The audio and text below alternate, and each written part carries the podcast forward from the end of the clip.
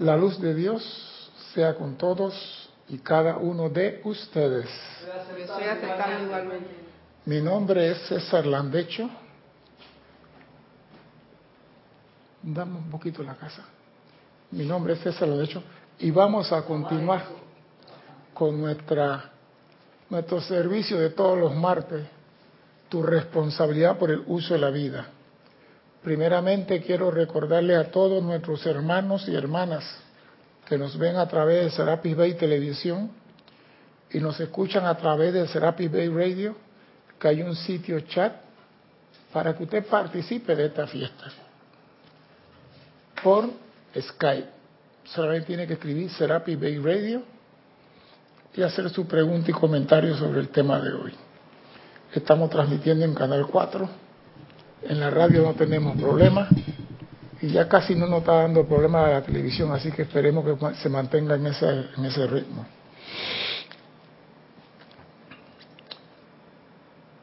La clase de hoy. El 90% de la humanidad vive en un círculo de necesidad. El 90% de la humanidad vive en un círculo de necesidad. El hombre necesita un trabajo, necesita un carro, necesita una casa, necesita una esposa, necesita hijos, necesita vacaciones, necesita computadora, siempre necesita. Todos, el 90%. El 10% restante de la humanidad tiene de todo. No necesita nada. Pero el 90% sí vive en ese círculo de necesidad. Y lo más bonito de esto, que tienen el trabajo y quieren un puesto superior. Porque en el puesto superior tienen mayor dinero. Tienen una casa pero como la señora está en estado interesante, necesitan una casa más grande porque ya van a ser dos niños. Y si llegan a tener tres, cambian de tres casas porque necesitan una casa con mayor espacio para tener tres niños. Y como tenemos un carro chiquito, ahora que tenemos tres niños, tengo que cambiar, necesito cambiar de carro. O sea que vive en un círculo de necesidades. Y estos seres hacen llamado a la presencia pidiendo que le suministre, que lo abastezca, que le dé, que le piden y, piden y hacen petición de toda clase.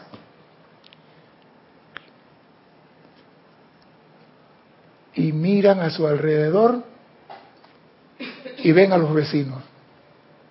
Dice, ese vecino allá enfrente no cree en Dios, para comenzar, porque lo dice es ateo. Y ese vecino, la plata le sobra. Ese vecino no le falta nada. Y yo que amo a Dios, creo en Dios y le pido a mi presencia que me suministre, no recibo nada. ¿A qué se debe que ese hombre que no ama a Dios tiene todo y yo no tengo para cubrir mis deudas y mis obligaciones. Algo está raro aquí. ¿O será que no estoy haciendo el llamado correcto? Vamos a ver. El llamado tiene que ser audible o mental. ¿Cómo debe ser el llamado a la presencia cuando requiero algo? ¿Audible o mental? Audible. ¿Y usted qué dice, señorita? Yo pienso que es dos, dos, audible y mental. No, no, porque la ley dice lo que piensas y sientes, eso traes a la forma. Lo que tú piensas y sientes lo traes a ti. Entonces, si yo estoy pidiendo una casa, debo pensar en ella, sentirla y la traigo a mí. No debo hablar de ella. Por en cambio, el decreto dice, tú tienes que hacer el decreto audible para ayudar a la humanidad. Es tu aliento de vida para entonces, para ayudar, debo decir, invoco la ley del amor para Venezuela. Eso es. Pero cuando voy a traer a mi mundo, debo usar la mente y el sentimiento. Entonces, yo estaba haciendo decreto gritado, voy a hacerlo mentalmente. Pero hago la vocación y nada, no recibo nada. Entonces, ¿hay hijos de Dios privilegiados o hijos de Dios olvidados? ¿Qué es lo que hay? Si Dios es magnánimo, amoroso y a todos sus hijos le da por igual, porque hay gente con miles de miles de millones de dólares y otros que no tienen nada. ¿A qué se debe eso? Es una pregunta que hice. ¿A qué se debe? Yo pienso que los que invocan a la presencia Ajá. no tienen nada es porque no, ha llegado el momento, no tiene su momento. Tiene su momento. Me gusta ese momento. El hombre se pregunta, cuando está en desesperación, ¿será que mi petición no es escuchada? ¿Será que Dios me ha dado la espalda? ¿Qué es lo que tengo que hacer para recibir el apoyo financiero que estoy pidiendo la presencia? ¿Será que la presencia me ha abandonado porque la responsabilidad en este mundo de abastecer al hombre la tiene su presencia? El responsable de abastecer al astronauta aquí es la presencia. Y si el astronauta está diciendo, Houston, Houston, tenemos problemas, y no recibe respuesta, ¿lo abandonaron o qué? Dime.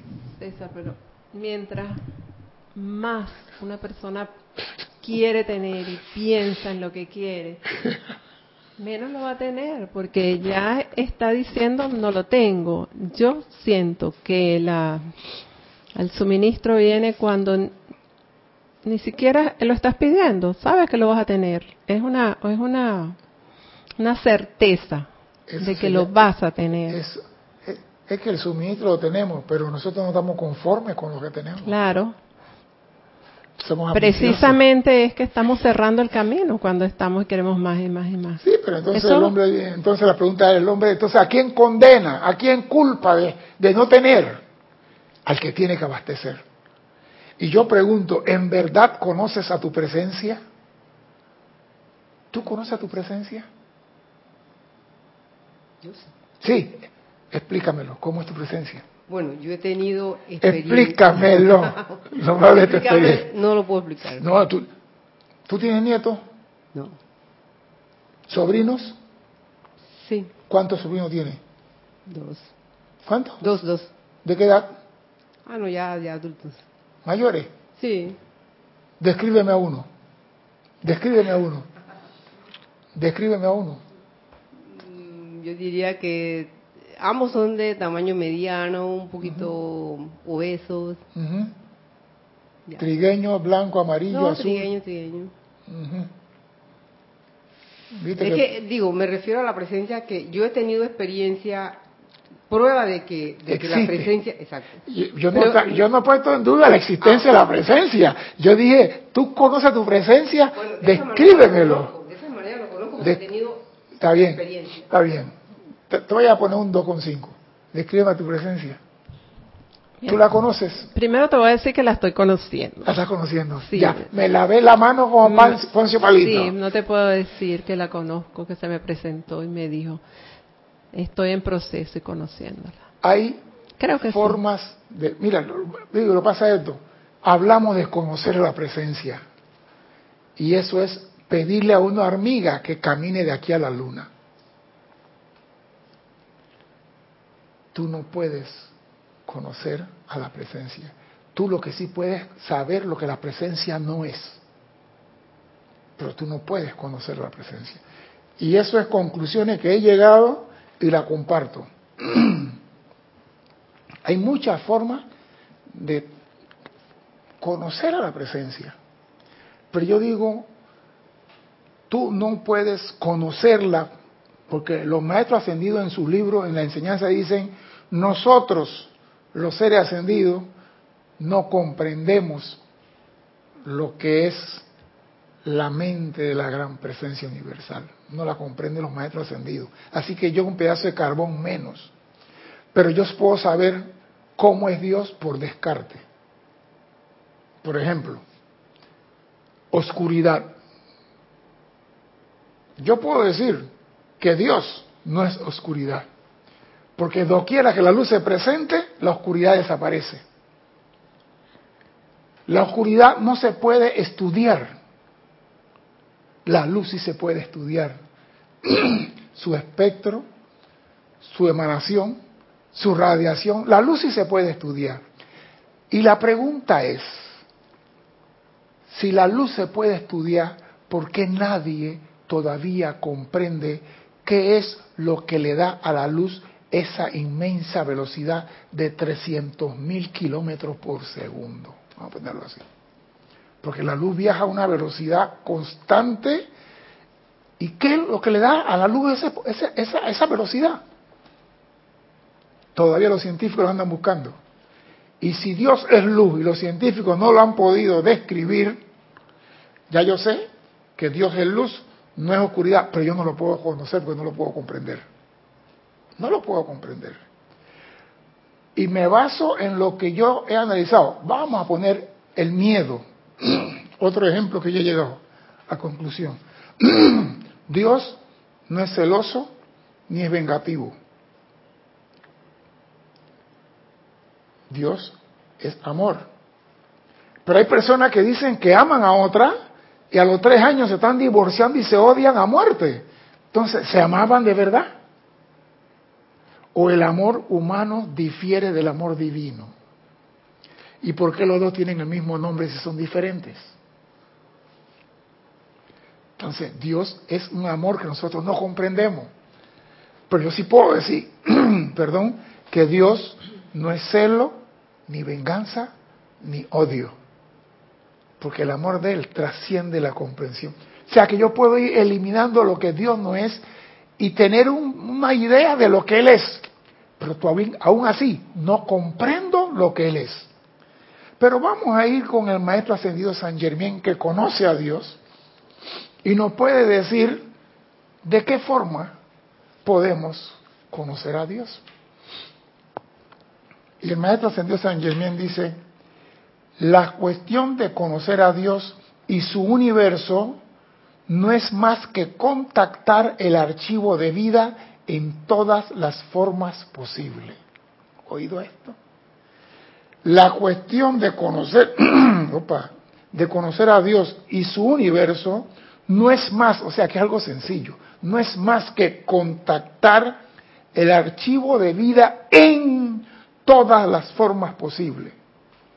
Y continúa diciendo, todas las formas contienen vida y dentro de la emanación lumínica de toda forma está registrada la totalidad de su pasado. ¿Quiere conocer a Dios?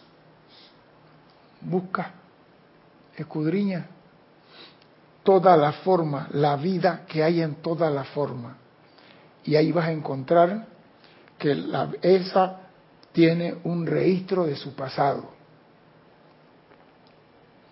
el cual toda persona interesada, oído a esto, puede autoentrenarse para descubrir y entender. O sea, toda persona interesada en conocer a Dios puede escudriñar los registros del pasado y entender y comprender a Dios y descubrir a Dios. Siempre y cuando, viene la parte buena del negocio, esté dispuesto a darle su atención y tiempo a la autodisciplina. Esto aquí lo estoy diciendo bastante rápido, pero es fundamental. Toda la forma contienen vida y dentro de esa vida está el registro acáchico o memoria de su pasado. Y usted puede contactar ese pasado si te autoentrenas para descubrir y entenderlo, siempre y cuando estés dispuesto a darle su atención y tiempo a la autodisciplina necesaria para quietar la confusión en la actividad externa de tu existencia diaria. O sea que con muy complicado que sea entender a Dios, hay mecanismos al alcance de la mano con la cual tú lo puedes entender. Porque yo te digo, Dios es luz. Y yo abro un foro y digo, dígame cada uno de ustedes lo que es la luz y nos quedamos aquí 15 días hablando. y no llegamos a conclusión concreta de lo que es la luz. La luz se puede estudiar, pero ¿qué es la luz? Y si no podemos entender lo que es la luz, ¿podemos entender lo que es vida? Y hablamos de toda forma contiene vida. Todas las formas contienen vida. Y nosotros podemos accesar al registro de esa vida siempre y cuando estamos interesados y nos autodisciplinamos para quietar nuestras revoluciones problemáticas. Este archivo eterno dentro de todas las cosas ha existido desde el principio. O sea que si tú quieres entender las cosas, tienes que investigar, tienes que contactarla. Y contactarla es un estudio de ella, vamos a hacer contacto, vamos a comprender. No vamos a tener la respuesta 100%, pero tenemos aproximaciones. El hombre nunca podrá comprender a Dios en la totalidad, pero sí puede conocer su amor, su bondad, su misericordia, su compasión lo que uno experimenta cuando habla con Dios. Pero lo que tú experimentas no es la totalidad de Dios. Pero el hombre quiere la totalidad de Dios. En eras pasadas la humanidad manifestaba la perfección en todos los sentidos.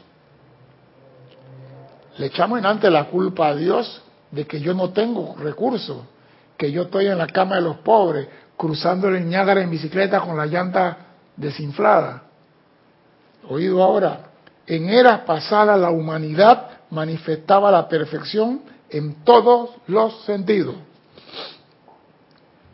Esta condición anterior de la raza ha sido registrada por los historiadores como el jardín de Edén. Edén o Edón significa sabiduría divina. A medida que se permitió que la atención consciente o actividad externa de la mente se enfocara sobre el mundo de los sentidos físicos, la sabiduría divina, la actividad omnisapiente de la conciencia se empañó o nubló y el plan divino cósmico de la vida de todo individuo se sumergió. El hombre tenía conocimiento de la perfección. Ya decimos aquí, lo hemos dicho muchas veces, que en Atlántida y Lemuria las mujeres no lavaban, no fregaban, no cocinaban, no nada de nada. Querían comer, magna presencia yo soy, manifiesta tu abundancia en esta mesa, todas las frutas a vida y por haber. Terminaban de comer, gracias Padre, aquí está lo que queda, desaparece. No fregaban manteles, ni platos, ni nada. No tenían que comer. Querían ropa, magna presencia, porque estaban en contacto con su presencia y vivían en contacto con su presencia y manifestaban la perfección.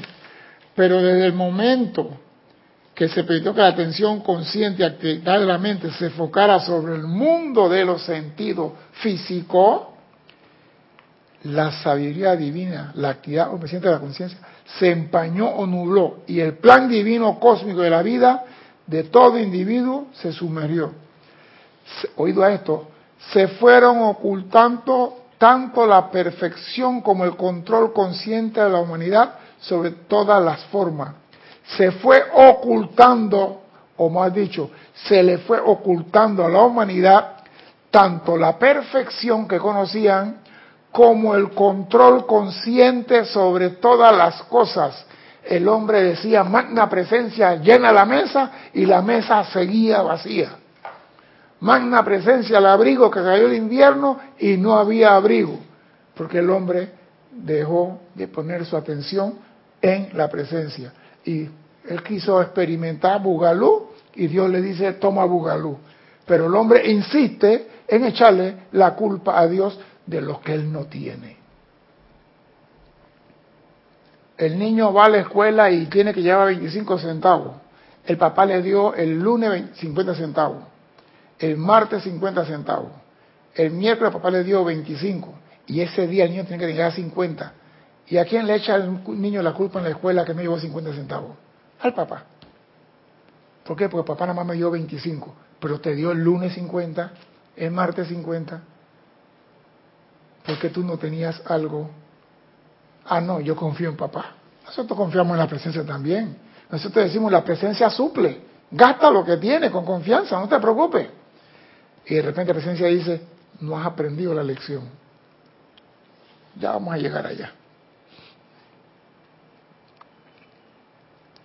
se fueron ocultando tanto la perfección como el control consciente de la humanidad sobre todas las cosas.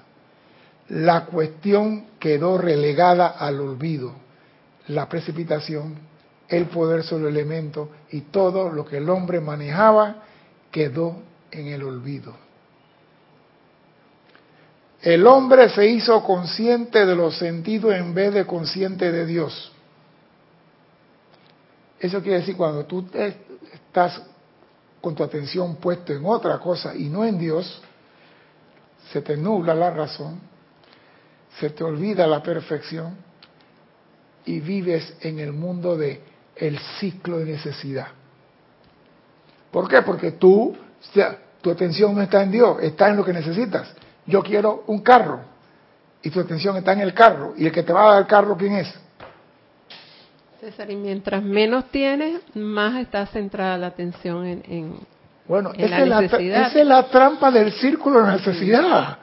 Esa es la trampa del círculo de necesidad, que el hombre cuando no tiene, su atención lo pone en lo que necesita y no lo pone en el que suministra.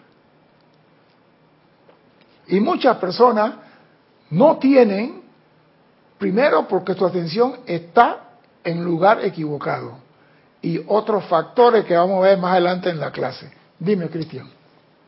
Tienes varios reportes de sintonía. Estela de Tucumán, Argentina, Leticia López de Texas, Liz Sordia de Guadalajara, México, Susana Bassi de Montevideo, Uruguay, Carlos Velázquez de Cypress, California, que también hace una pregunta. Dice que la luz de Dios sea con todos y cada uno. Igualmente, hermanos. César, entonces a Dios se le puede comprender y conocer mediante el estudio del efecto de sus virtudes.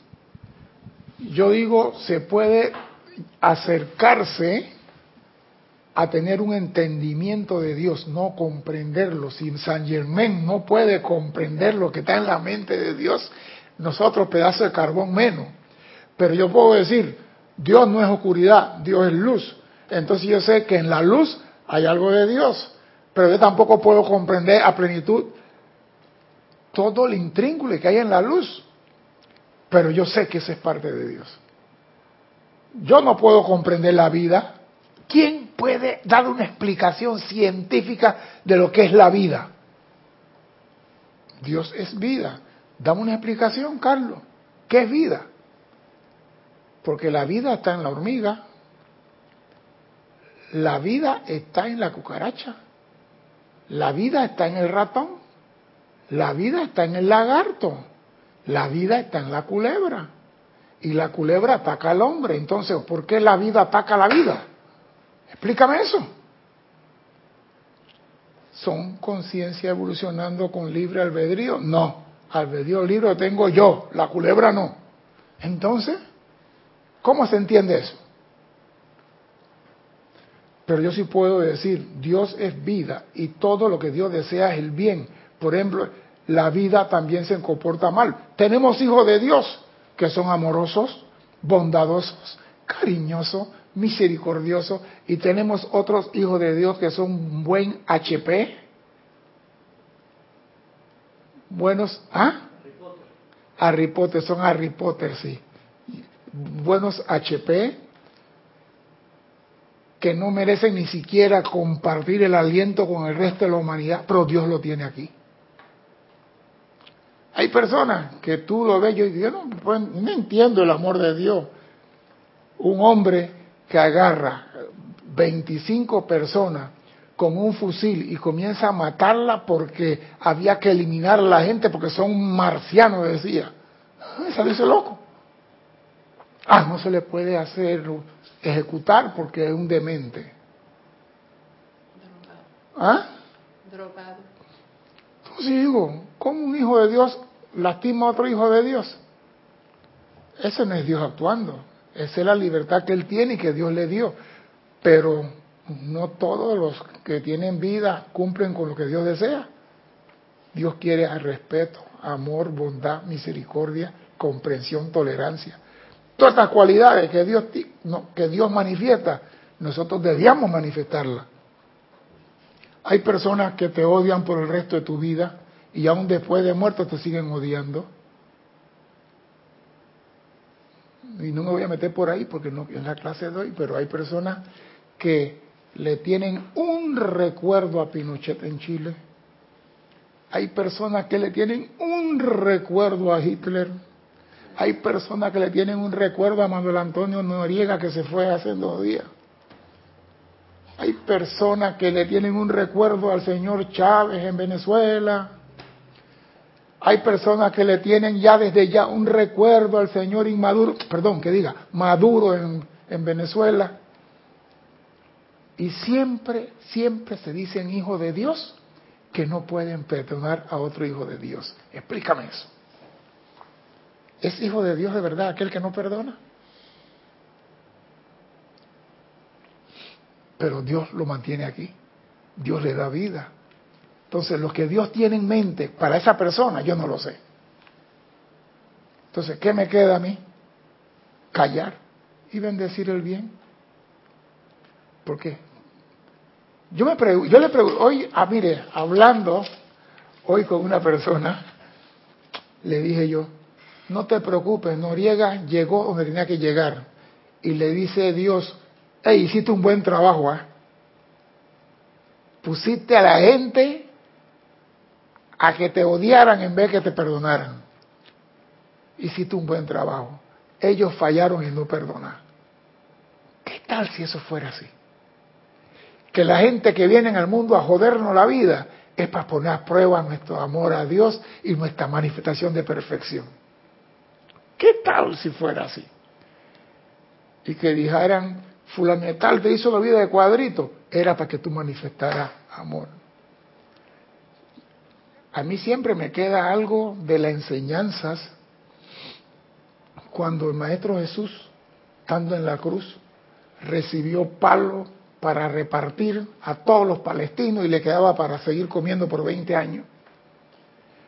Le pusieron una corona de espinas, le hicieron de todo, y en la cruz todavía tuvo el inmenso, yo no sé cómo llama eso, decir, Padre, perdónalos porque no saben lo que hace.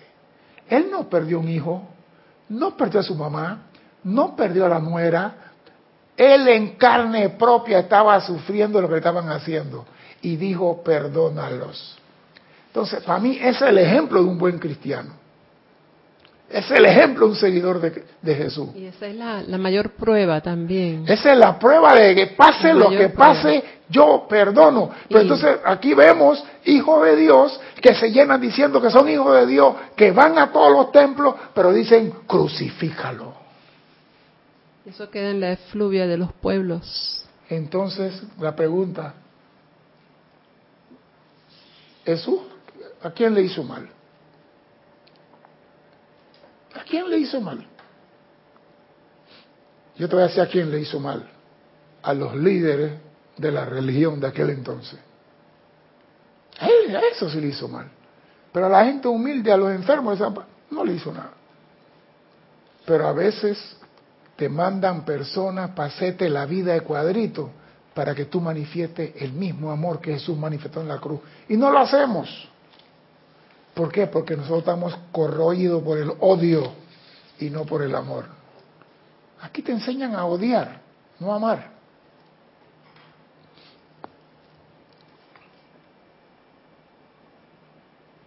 El hombre se hizo consciente de los sentidos en vez de consciente de Dios. de manera que manifestó aquello sobre la cual puso su atención y sobre la cual más pensaba. Repito, el hombre de manera que manifestó aquello sobre la cual puso su atención y sobre lo cual más pensaba. Eso es lo que tú atraes a tu mundo. El hombre deliberadamente y conscientemente le dio la espalda a la perfección y dominio con que el Padre lo había dotado desde el principio de los tiempos. Papá, me voy para la ciudad, dame lo mío, quiero ir a la vida a gozar. Ese Juan en la ciudad, ay, llévala. Y no, pero dijo, quédate, no, papá, yo me largo. Nosotros le dimos la, nosotros le dimos la espalda a Dios. Aquí lo dice, el hombre deliberadamente y conscientemente le dio la espalda a la perfección y dominio. Y le echamos la culpa que Dios nos dio la espalda a nosotros.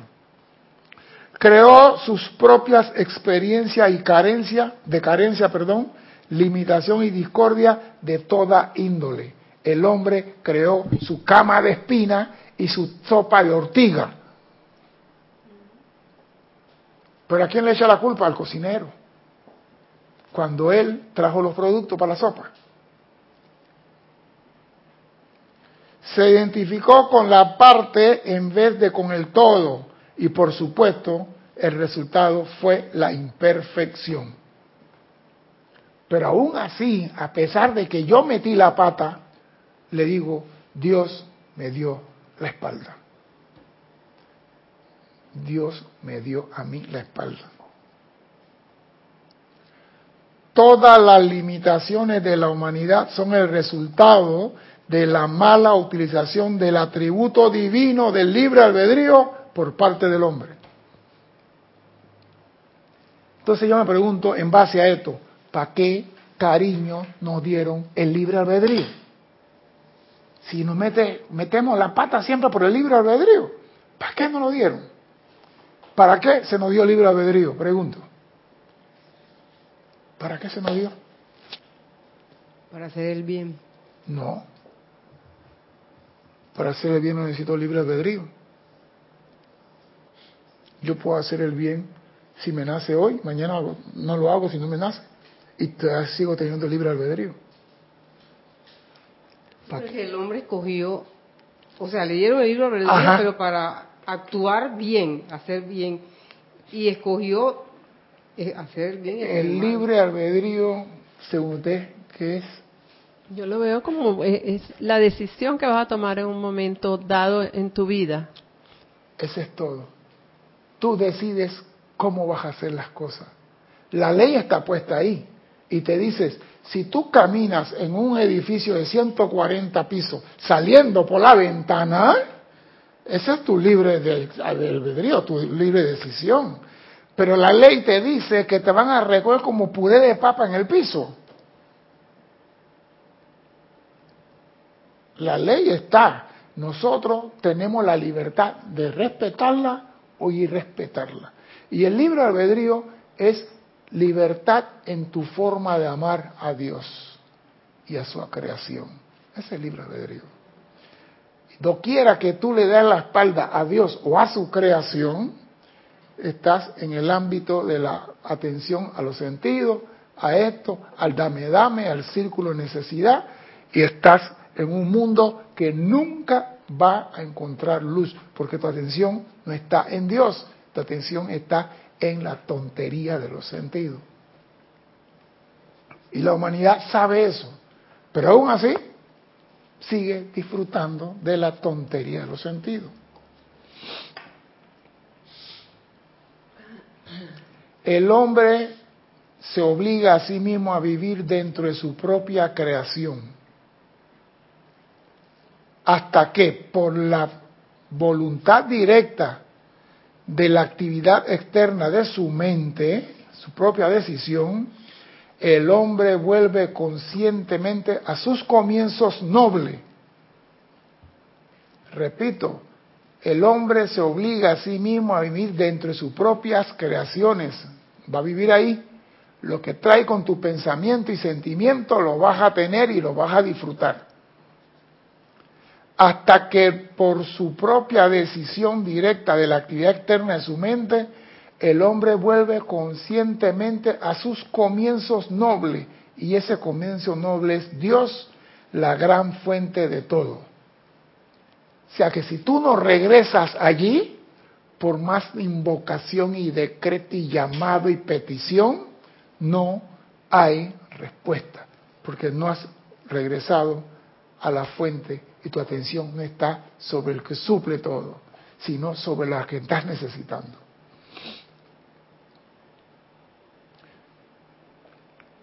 Vuelve a sus comienzos. Cuando esto ocurre, el hombre comienza a recordar aquello que él una vez fue oído y que puede volver a ser toda vez que escoja mirar de nuevo al gran plano cósmico de sí mismo. O sea que tú, aquí está diciendo que tú fuiste algo en el pasado y puedes volver a ese algo que fuiste. Y para volver a tener ese control del elemento y la sustancia y todas las cosas que tenía antes y que se te nubló y se te ocultó, lo puedes volver a tener si miras nuevamente el gran plano cósmico de sí mismo. Dios tiene un plan para ti. Pero nosotros no nos conformamos con eso. Nosotros queremos la riqueza que todo mundo tiene. Tenemos envidia del señor, vamos a decir, Warren Buffett. Tenemos envidia del dueño de Facebook. Tenemos envidia del dueño de Amazon. Tenemos envidia de los magnates petrolero, tenemos envidia porque a esta gente le sobra la plata. Entonces, Dios reparte de forma equitativa a todo el mundo. ¿Por qué Dios no nos da un millón a cada uno de nosotros en el planeta para que el mundo fuera amoroso y perfecto? ¿Qué pasaría si Dios nos da un millón a cada uno de nosotros? ¿Qué pasaría? No tiene idea, ¿qué pasaría? Tienes, un, tienes unas preguntas. ¿Ah? Lo, dime por el micrófono, Cristian.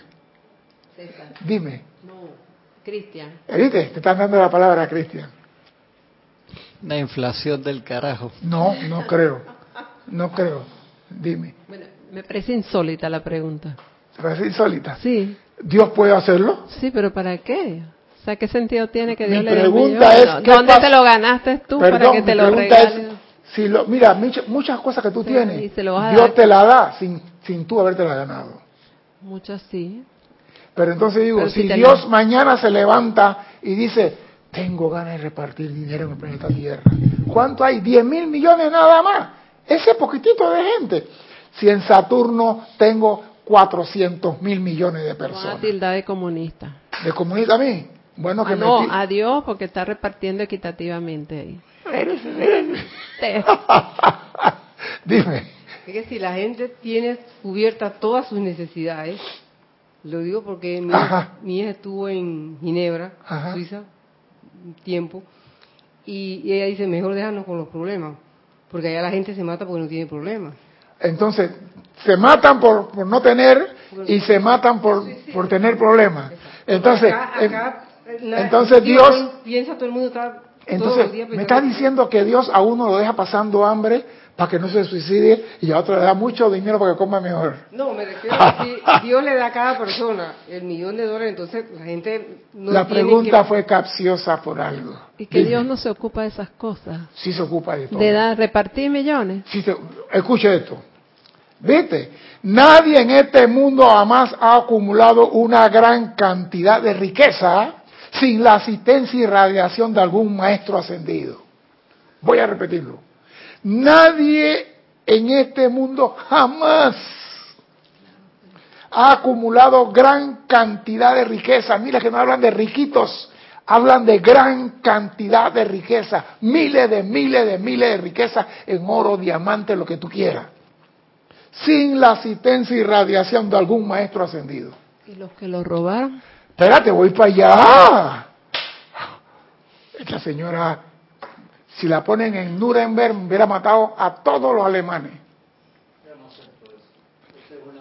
Yo no lo acepto Es un amor. tampoco. Pero tú me estás diciendo, y No los lo que no, ¿sabes por qué? Porque estás diciendo, y los que robaron, porque no le cortan el No, cuello. yo no dije eso. Yo Voy dije para- que si Dios Espérate, a los que robaron espérate. también se los dio un maestro ascendido. Espérate, voy para allá. Ey, no, no, anda con- Hay ocasiones en que ciertos individuos pueden ser usados como foco de gran riqueza para un propósito específico. Y en tales ocasiones a ellos se les irradia con un poder incrementado en gran medida, ya que a través de este ellos pueden recibir asistencia personal. La gente que tienen gran cantidad de riquezas. Los ladrones tienen riqueza, los narcotraficantes tienen riqueza, no tienen gran cantidad de riqueza. La diferencia está en la gran cantidad de riqueza. Pero también el maestro ascendido San Germán nos dice más abajo, una experiencia de este tipo es la prueba de oportunidad para expandir su luz. Yo estaba viendo en estos días, en un documental que salió, que el señor Bill Gates, bien arrogante que era, bien, aquí en Panamá decimos, y perdonen el francés, mierdero, excrementoso le digo yo, tuvo una reunión, se coordinó una reunión de él, Bill Gates, con Warren Buffett, el dueño de Amazon, de, el dueño, ¿cómo se llama? De Walmart y toda esa Coca-Cola, él es el dueño de todas esas cosas, o accionista mayoritario.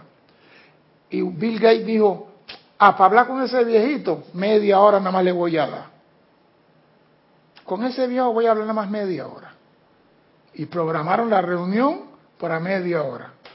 Bill, Bill llegó, habló con el señor Warren Buffett y empezaron a hablar. Pasó una hora, pasó dos horas, pasó tres horas, pasó cuatro horas, fueron, almorzaron juntos, pasaron cinco horas, pasaron seis horas, pasaron siete horas, pasaron ocho horas y la gente dice, pero él tiene otro compromiso. Él dijo que pasaron diez horas, once horas, doce horas, trece horas, catorce horas. Y dice Bill Gates, yo nunca pensé que había tanta sabiduría en la cabeza de ese viejito. Y más que sabiduría, amor por la humanidad. Él le enseñó a Bill Gates a qué hacer la famosa fundación que Bill Gates tiene ahora, que reparten 50 mil millones y reparten y reparten y 10 mil millones para acá. Warren Buffett lo ha hecho toda la vida. Entonces, cuando yo leí esto, que dice, ah, ¿ah? hay un propósito para los que tienen gran cantidad de riqueza. Por alguna razón se le dio. Todo logro fuera de lo para todo logro fuera de lo común que se da en la actividad humana, no importa cuál pueda ser el canal en particular, siempre se logra mediante la asistencia del amor sobrehumano, sabiduría y poder de algún gran maestro ascendido. Todo logro fuera de lo común que se da en la humanidad. Aquí no habla de vender armas, de vender droga, de asaltar bancos, porque eso no tiene ningún propósito de expandir la luz. Para comenzar. Porque el maestro ha trascendido todas las limitaciones del mundo físico y por esta razón los éxitos extraordinarios se deben a su gran poder de radiación.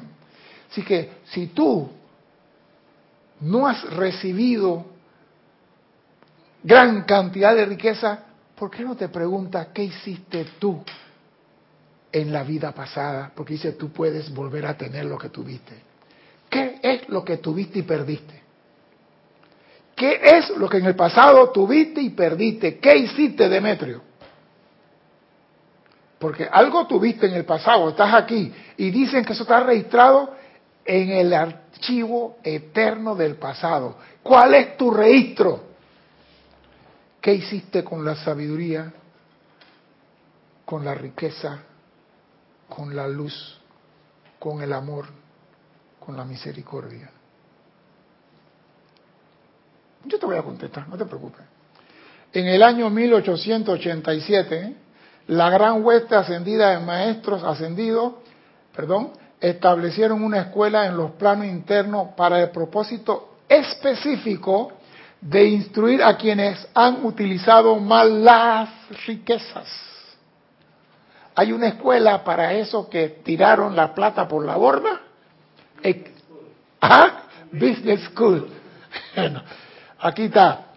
La hueste ascendida de maestros estableció una escuela en los planos internos para el propósito específico de instruir a quienes han utilizado mal las riquezas.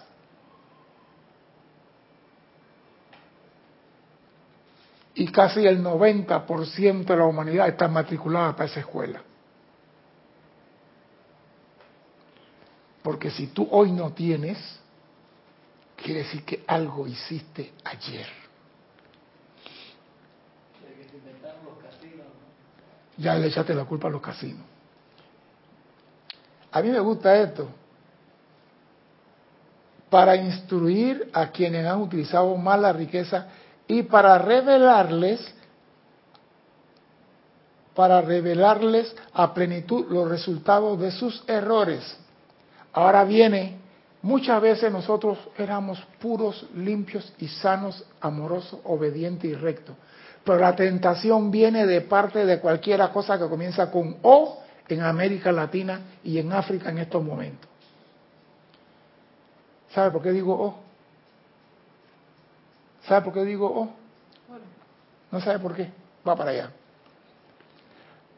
A gente en estas condiciones se le lleva e instruye acerca de la, verdad concerniente a la ley universal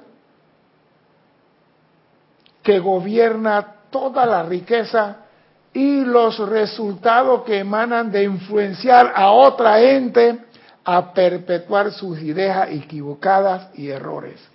Aquí yo dije oh porque ahora mismo en, América se llama Odebrecht. Odebrecht ha contaminado a los políticos rectos, perfectos, santos y puros que teníamos en América Latina. Ellos no tenían ninguna mácula de imperfección. No habían robado nunca ni un centavo. A ellos le van a echar la culpa a Odebrecht. Le van a echar la culpa a Meco. Todos los países de América Latina vivieron la influencia de perpetuar ideas equivocadas y errores en otros. Y para ellos que tienen riquezas, hay una escuela por el mal uso de la riqueza, por contaminar a otro. No contaminaron. Yo me acuerdo que había un chiste que decía, fueron donde un sacerdote le dijeron, padre, si usted hace tal cosa le doy 50 mil dólares. Y el padre dice, no. Padre, 100 mil, no. Padre, 200 mil. Y el padre dice, no. Yo soy recto, no, ese es otro. Yo soy recto, inflexible y yo no, no cambio de opinión. Padre, pero si usted hace esto, le voy a dar 300 mil dólares. Mm, respiró y dice, pero no, Padre, le voy a 400. Lárguese de aquí porque está llegando a mi precio. O sea que en este mundo, el que más recto tú crees que es, puede doblarse por un precio. Y el padre, lárgate de aquí porque estás llegando a mi precio. O sea que Tú eres un funcionario ejemplar. Yo le voy a decir una cosa. Cuando yo estaba en Guavito, en la provincia de Bocas del Toro, a 485 kilómetros de aquí, casi 520 para Guavito, yo estaba en aduana, me mandaron para aduana, porque había un contrabando de productos costarricenses para Panamá y había que prohibir la entrada a la cebolla y cosas por el estilo. Y mandaron un grupo de personas a apoyar a la gente de aduana. Y yo estaba en aduana. Y yo era de esos amorosos, porque ahí pasa el río Zigzaola. Y cuando me traían productos que no eran permitidos, el río se alimentaba. Carne, lechuga, perejil, tomate, queso, cosas que no se puede traer para acá Señora, yo no necesito esto aquí. Usted lo devuelve, no que yo lo compré. Señores, recuan todo eso, tírenlo al río. Váyase. no perder tiempo ni arrestarla ni nada. Váyase. Un día llegó un señor y me dijo, ¿cuál es el salario de usted? Y yo digo, ¿a ti qué te importa? Porque yo era bastante amoroso. ¿A ti qué te importa? ¿Cuánto gano yo? ¿Sabes lo que me dijo? Yo quiero pasar una cosa para allá. Yo quiero pasar una cosa para allá. Si tú me la dejas pasar, yo te doy 50 mil dólares. Y yo le dije a él, si tú vuelves a venir por aquí, te entierran mañana. Si tú vuelves a venir por aquí, te entierran mañana. A él yo no lo conocía. Él vino a ofrecerme 50 para pasar algo para otro lado. Pero no solamente las personas que tú no conoces te tientan, tus mejores amigos te tientan. Yo estaba aquí en Panamá y una gran amiga mía, bueno, ya tengo como 35 años que no le hablo, era muy amiga porque nos criamos juntos.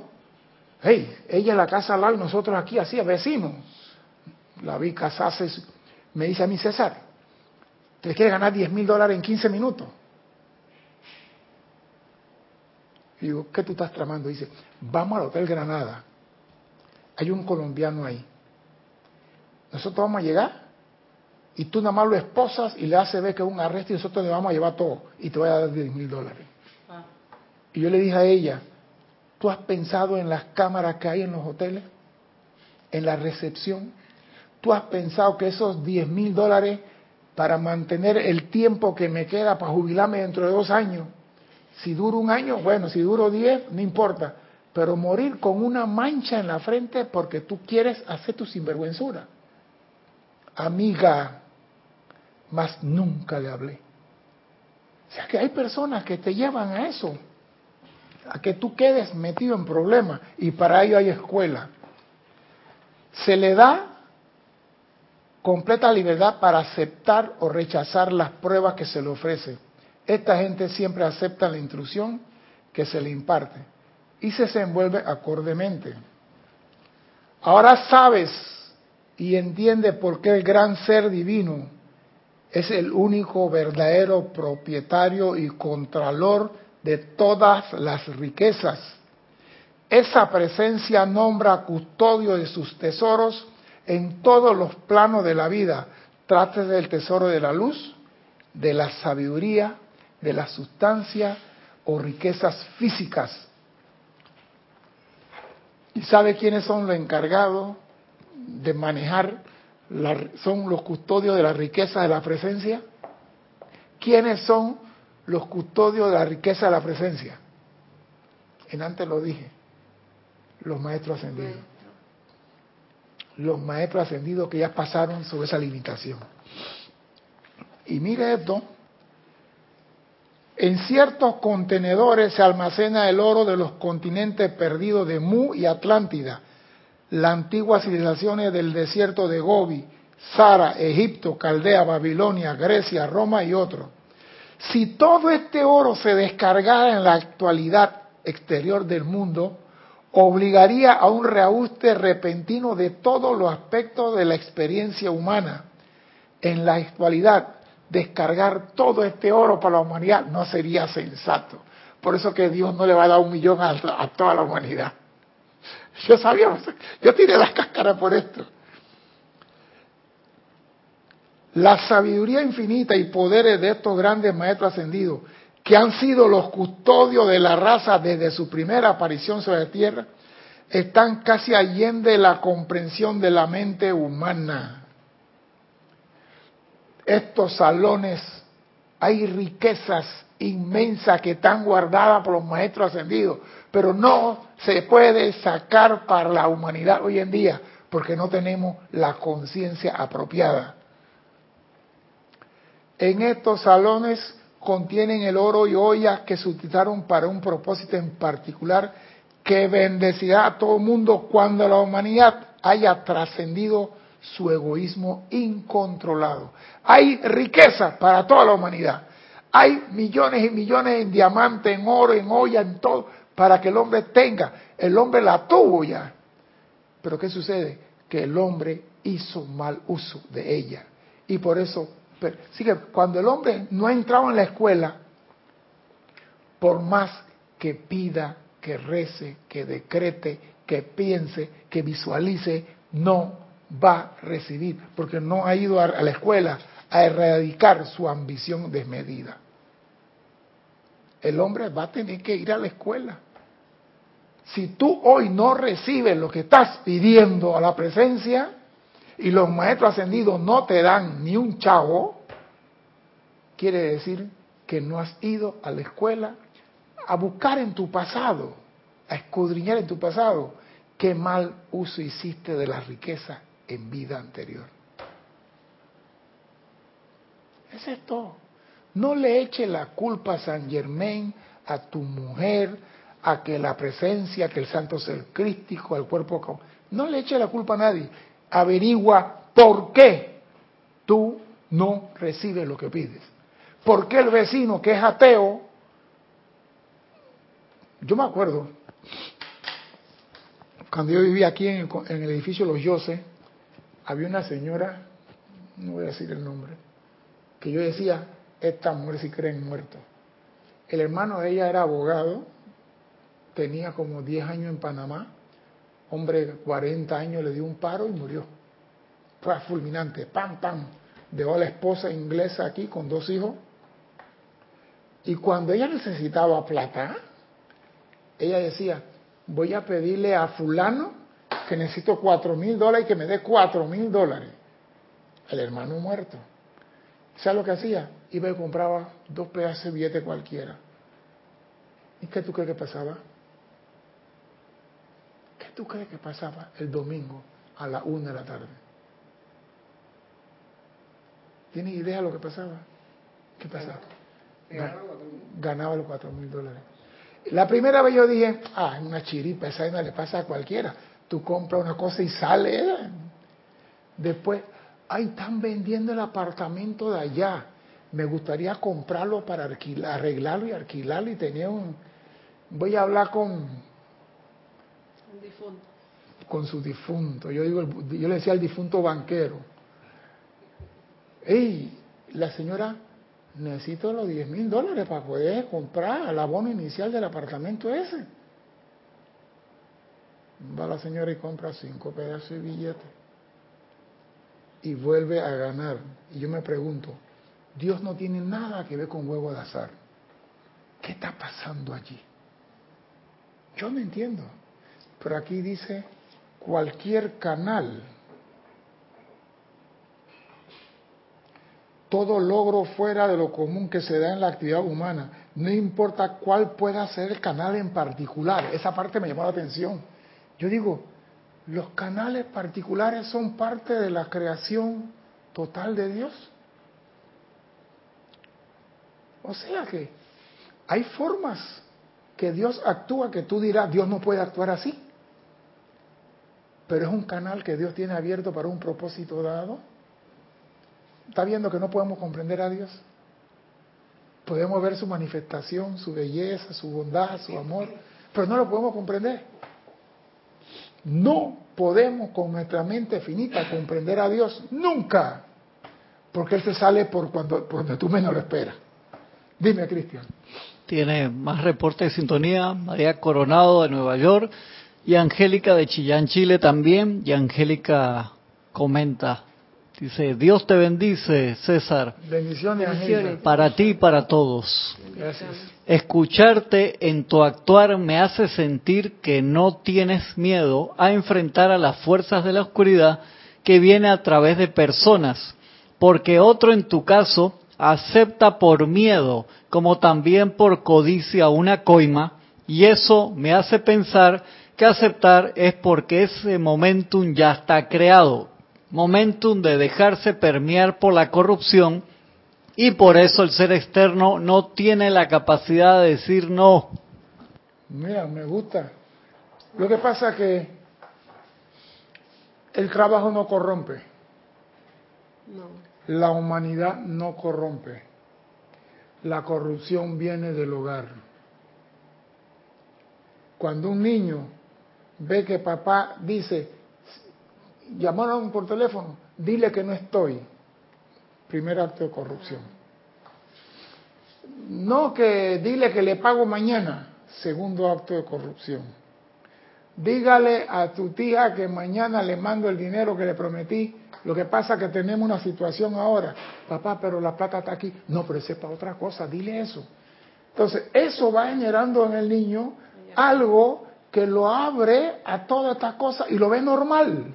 Porque de pequeño viene eso, lo mismo que la cultura, el respeto, la educación. Eso viene del hogar.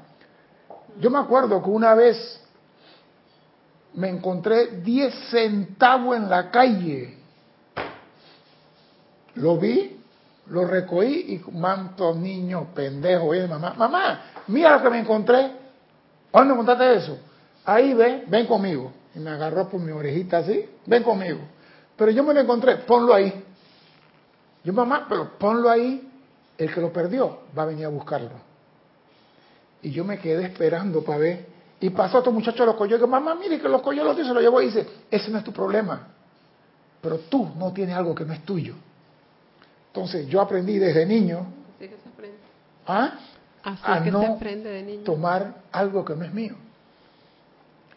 Y a veces uno por esta actitud pasa el Ñágara en bicicleta, pero con la frente en alto.